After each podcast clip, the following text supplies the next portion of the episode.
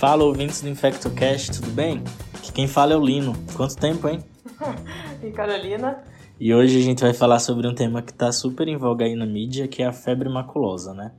Após o relato, a divulgação de que houve a morte de duas pessoas é, na cidade de Jundiaí que haviam ido a Campinas pela doença febre maculosa, muito tem se falado na mídia sobre. Então hoje a gente resolveu discutir aqui um pouquinho sobre o que é a febre maculosa, quem que causa, como que pega e quando a gente deve suspeitar, né, Carol? Então vamos começar falando sobre a febre maculosa, é, que é uma doença do grupo das rickettsioses. As rickettsioses são um grupo de doenças causadas por bactérias da família Rickettsiaceae. Aqui no Brasil, a gente chama de febre maculosa brasileira, a doença causada pela Rickettsia rickettsiae, Rickettsia rickettsii. E lá nos Estados Unidos é a febre das montanhas rochosas, que eu acho que vocês já devem ter ouvido falar também. Isso. E, e lá nos Estados Unidos recebe esse nome justamente porque tem uma grande incidência nos estados ali que são cortados pela cadeia das montanhas rochosas, né? Por isso ficou com esse nome. Uhum. É o mesmo agente etiológico, então, que é a Rickettsia rickettsii, né? Que é uma bactéria gram-negativa que costuma, que é um, um, pode ser se apresentar na forma de um bacilo curto, né, ou de um coco bacilo. E ela é descrita pela primeira vez aqui em São Paulo em 1929 no estado de São Paulo, né? E é nessa região que costumam ser a maioria dos casos, na região do Sudeste. Um ou outro caso aí esporádico em alguns outros estados do Brasil, geralmente no Sul. Isso, mas tem casos relatados em todas as regiões do Brasil. O predomínio dos casos são aqui em São Paulo e Minas Gerais. E aí, quando a gente fala de infectologia, a gente sempre traz o contexto de ecoepidemiologia um pouquinho. A Carol falou que é, a doença foi descrita pela primeira vez aqui na cidade de São Paulo, em 1929. Só que com a expansão né, das áreas urbanas para áreas mais interioranas, áreas de Mata Atlântica, a doença ela começou a se interiorizar um pouco. Então ela vai ser mais comum de fato nas áreas de Planalto de Mata Atlântica, aqui em São Paulo. As principais cidades onde tem mais relato de casos de febre maculosa são o município de Campinas e Piracicaba, é, os municípios que ficam ali na beira do rio Atibaia. Então geralmente a cadeia de transmissão segue o trajeto do rio Atibaia. É, embora também possa ocorrer em outros locais.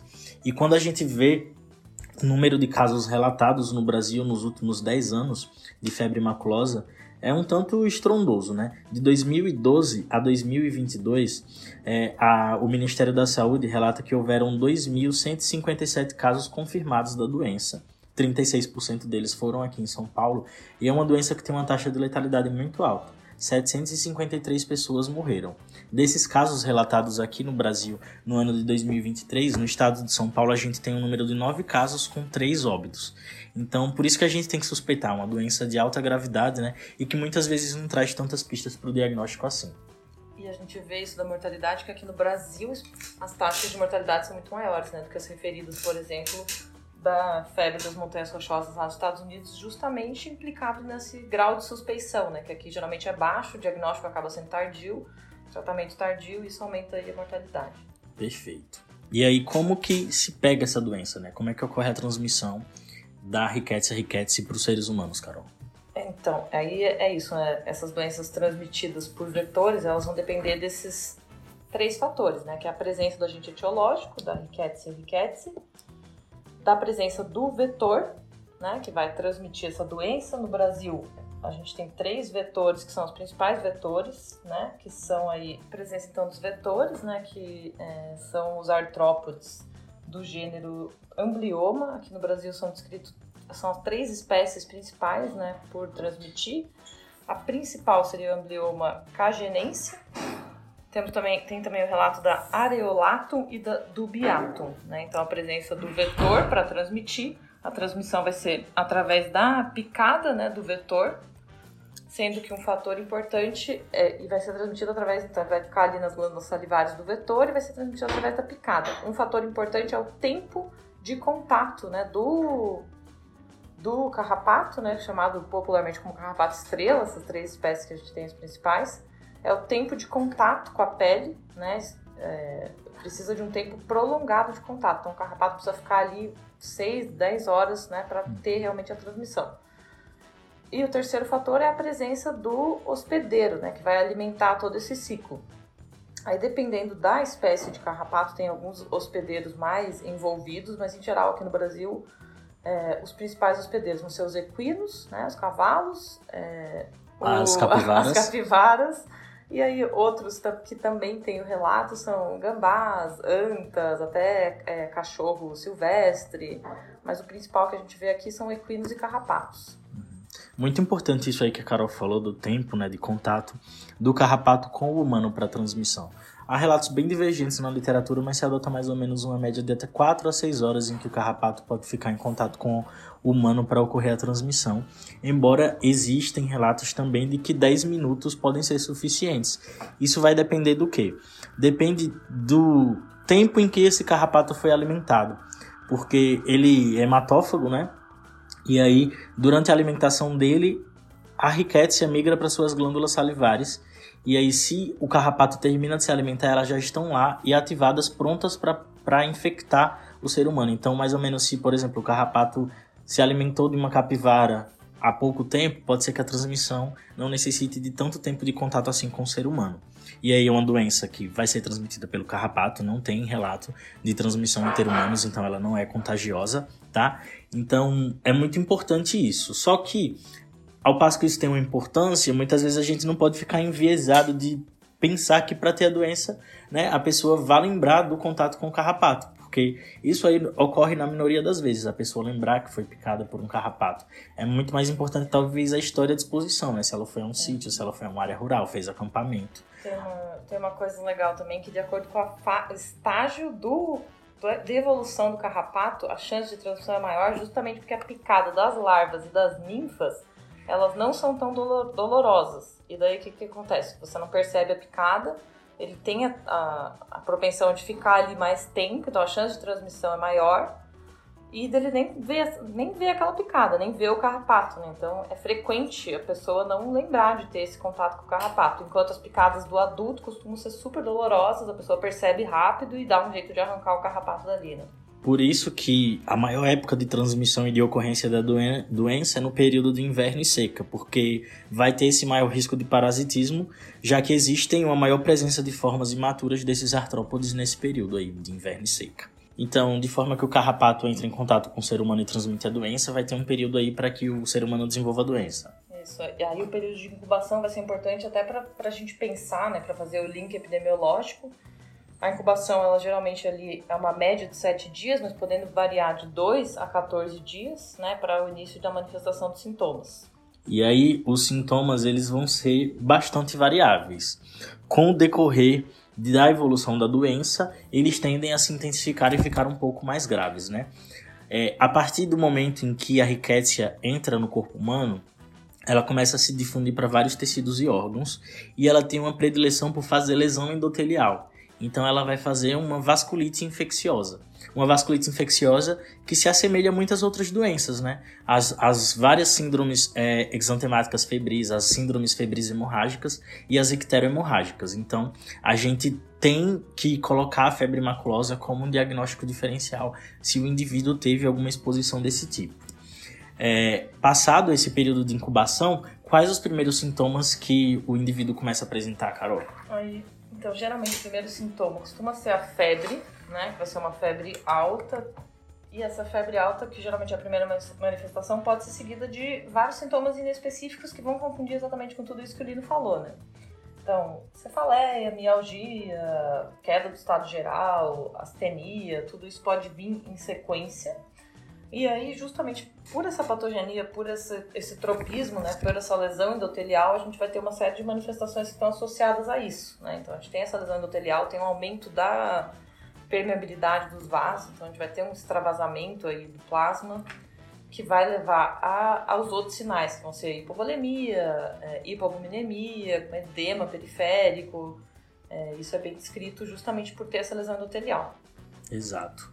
É, daí passada a febre, esses outros sintomas, né, é, inespecíficos, uma coisa que é classicamente apontada como a principal característica da doença é o exantema. Esse exantema ele costuma surgir a partir do terceiro dia dos sintomas, mas mais frequentemente a partir do quinto é, ele fica mais evidente, né? É um exantema bem característico, um padrão máculo papular, não pruriginoso, que tende a começar em punhos e tornozelos, e a partir daí ele faz uma disseminação centrípeta, pode acometer o restante dos membros e o tronco. começa a confluir e fazer um padrão petequial justamente por conta dessa vasculite. Chegando até, nos casos mais graves, a fazer lesões é, equimóticas bastante intensas e sufusões hemorrágicas. É, e isso aqui a gente tem que atentar. Um paciente com febre, exantema, com uma exposição sabida, a, seja uma área onde haja transmissão da doença ou uma atividade que faça a transmissão da doença ser mais fácil, a gente tem que pensar em febre maculosa. E aí, por essa, por essa disseminação que ocorre para vários tecidos, né, essa lesão endotelial extensa, vários outros órgãos e sistemas são acometidos. Isso, a gente pode ter então é, vasculite do sistema nervoso central, a gente pode ter sintoma neurológico né, em casos mais graves, a gente pode ter lesão renal tanto pela, pelo quadro de extravasamento vascular, fazendo hipovolemia, causando NTA, pode ter é, NIA, pode ter é, lesão renal aguda também é, pré-renal. É. Manifestações pulmonares também podem ser comuns, né? Pode ter tosse, pode desenvolver um quadro de insuficiência respiratória e até SARA.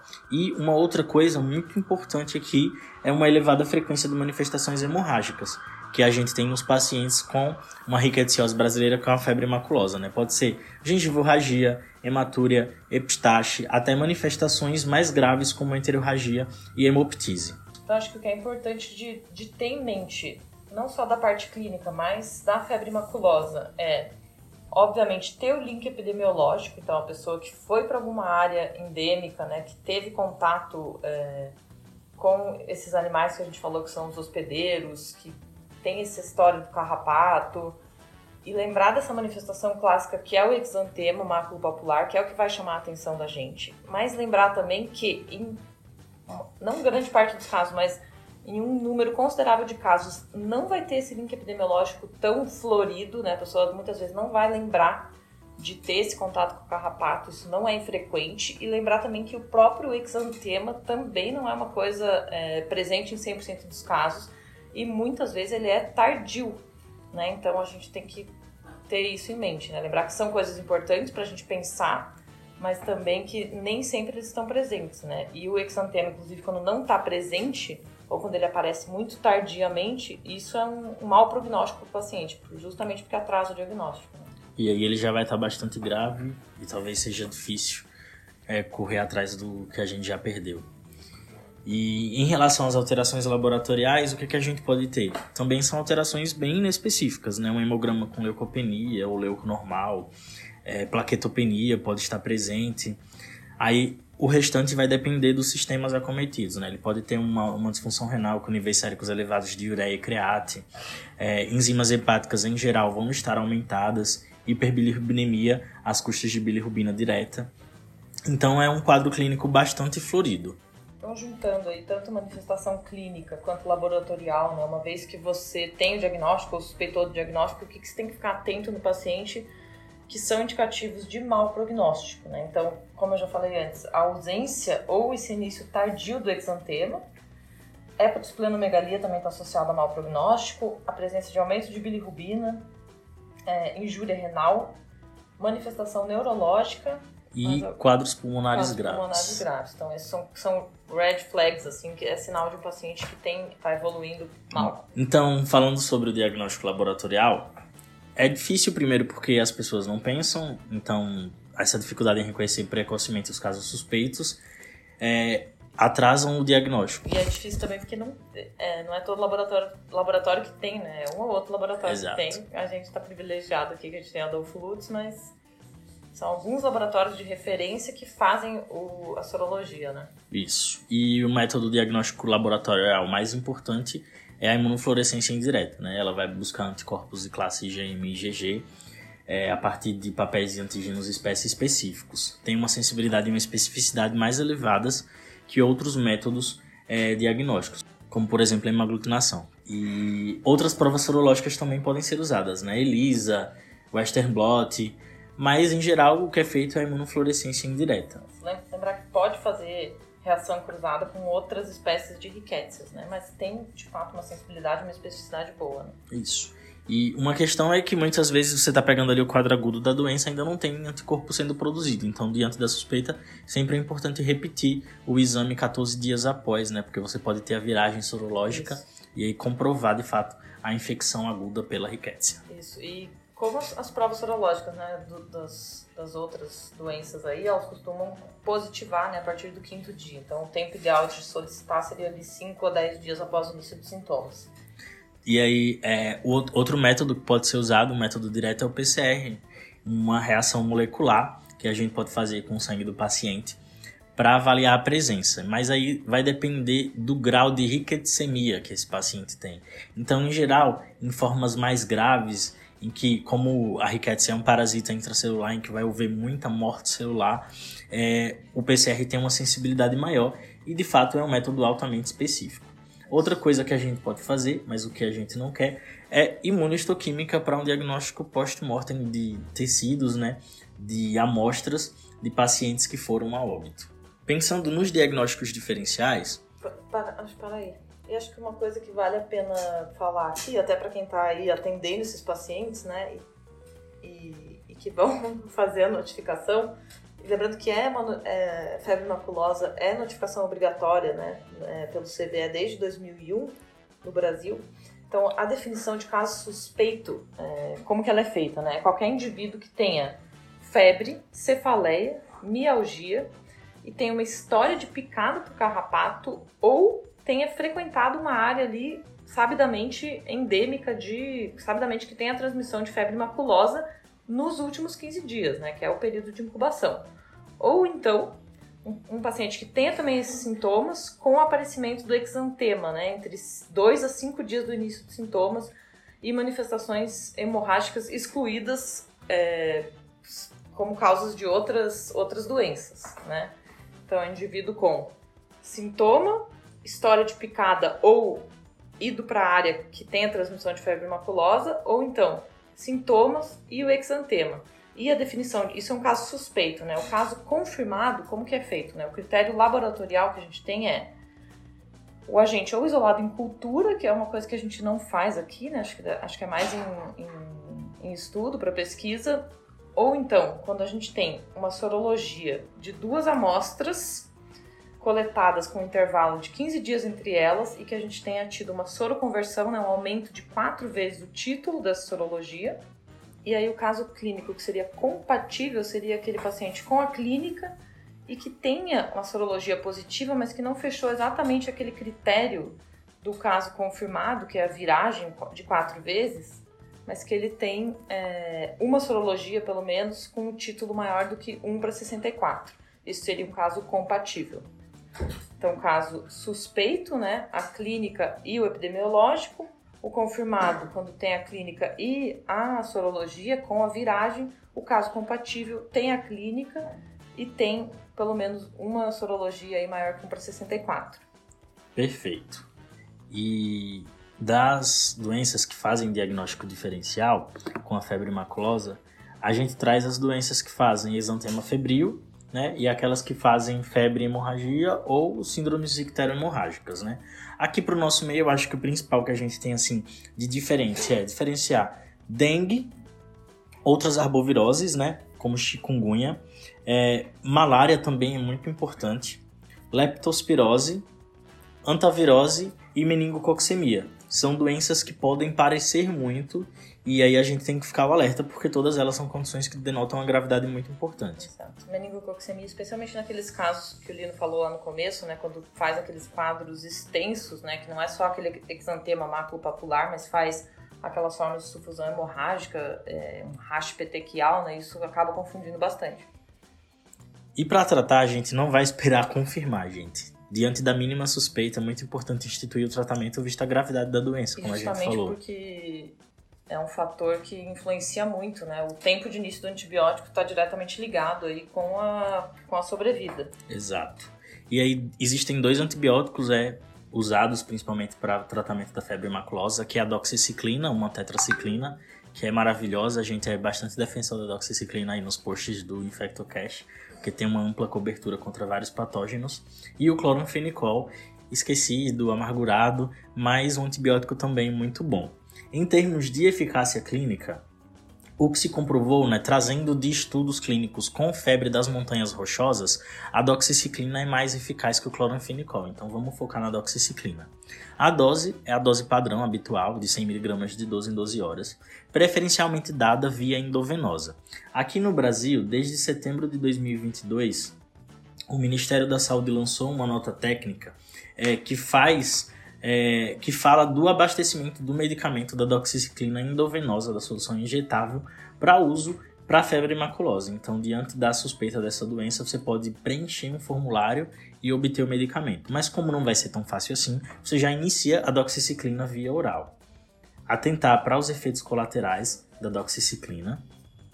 E aí os efeitos seriam náuseas, epigastralgia, esofagite erosiva, fotossensibilidade, onicólise, tem aquela questão clássica lá da, da descoloração do esmalte dentário.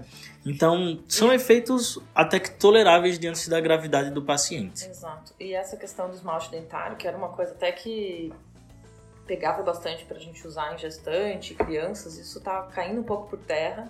Não que não faça, né? É, não que não tenha esse efeito colateral, mas ele parece ser bastante dose dependente, né? Então, como o tempo de tratamento é curto, né? O tratamento vai ser em geral, que se, se preconiza são sete dias, né? Ou dois dias após a defervescência.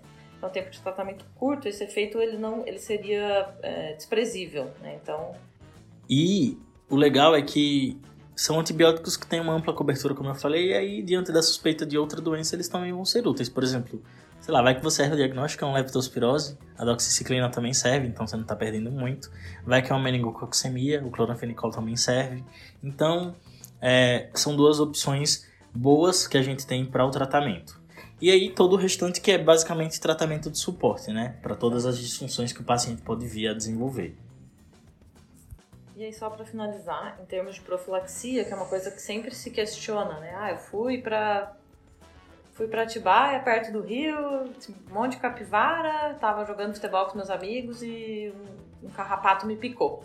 Né? Será que eu devo fazer profilaxia ou não? Né? O que a maioria dos estudos é, mostraram é que não tem evidência em você instituir a profilaxia, você deve só ficar atento né, ao início de qualquer início de febre, você é, prontamente suspeitar de febre maculosa, mas que não tem benefício em instituir aí antibiótico profilaxia, que inclusive só retardaria talvez o aparecimento dos sintomas, retardaria o diagnóstico. Então a gente não, não recomenda, não é recomendado a profilaxia. Isso.